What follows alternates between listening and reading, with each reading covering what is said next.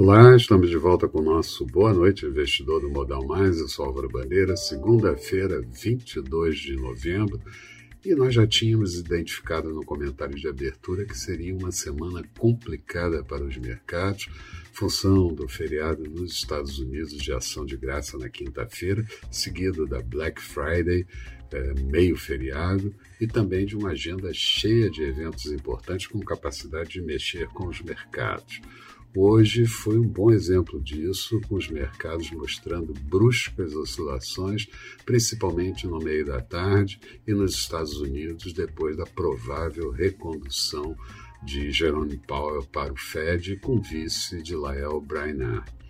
Lá, o índice de atividade nacional de Chicago do mês de outubro subiu 0,7 pontos, vindo de menos 0,18 ponto.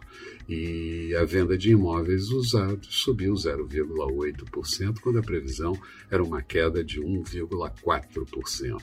Na Alemanha, a primeira-ministra Angela Merkel pediu que estados apertem restrições para conter a Covid, com as UTIs da Alemanha quase no limite de lotação.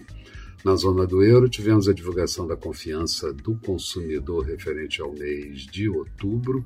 Ela caiu para menos 6,8 pontos, mas a previsão era que ficasse em, um, perdão, em menos 5,5 pontos. Já na China, vai, o governo vai intensificar o apoio às pequenas e médias empresas afetadas pela pandemia e o presidente Xi Jinping disse que não quer dominar o Sudeste Asiático. Estados Unidos e outros países falam em liberar reservas estratégicas de petróleo para estabilizar o preço no mercado internacional, mas a OPEP pode reagir a isso. Aqui, Pesquisa Focus piorou mais um pouco na semana, com a inflação de 2021 indo para 10,12%, de 9,77%, e 2022 já beirando ali o teto do, da meta em 4,96%. PIB de 2021 estimada em 4,8% em queda e 2022 caindo para 0,7%, 0,70%, vindo de 0,93%. Salto a balança comercial até a terceira semana do mês de novembro, negativo, um déficit de 819 milhões de dólares, mas no ano ainda um superávit de 57,4 bilhões. É, a previsão da Focus é, são, são de que um superávit será de 70 bilhões de dólares.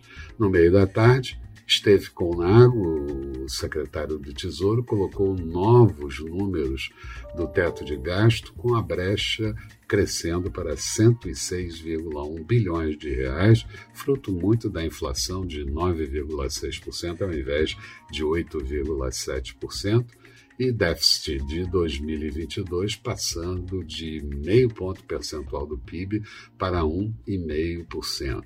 A dívida pública estimada em 81,7% do PIB, ainda muito alta, apesar das previsões terem ficado piores. A Bovespa inverteu a tendência para a queda, o dólar voltou a subir e juros também, logo depois das declarações de Conago, mas no final acalmou tudo um pouco. Muito mais detalhes de tudo que aconteceu na sessão de hoje você vai encontrar no texto associado a esse vídeo, disponibilizado no blog do Modal Mais. Passa lá, dá uma olhada, vê o que, é que você acha e tire as suas conclusões. A Bovespa, no resumo do dia, faltando meia hora, tinha uma queda de 0,47%, 102.551 pontos. Na mínima do dia, chegou a 102.138 pontos, mas também bateu acima de 104 mil pontos. O Dow Jones, faltando meia hora, tinha alta de 0,79%, Nasdaq em queda de 0,20%, Petróleo WTI no final do dia, alta de 1,07% em Nova York, 76 dólares e 75 centavos, e dólar cotado a R$ 5,59, um fechamento de 0,27 negativo. Agenda de amanhã, vamos ter a divulgação do IPCS da terceira quadricemana, vários é, países mostrando o PMI da atividade industrial no mês de novembro e nos Estados Unidos ainda o índice de atividade de Richmond também de novembro. Eram essas as considerações, uma boa noite a todos e a gente vai estar de volta bem cedo amanhã com o nosso Bom Dia Investidor. Até lá então.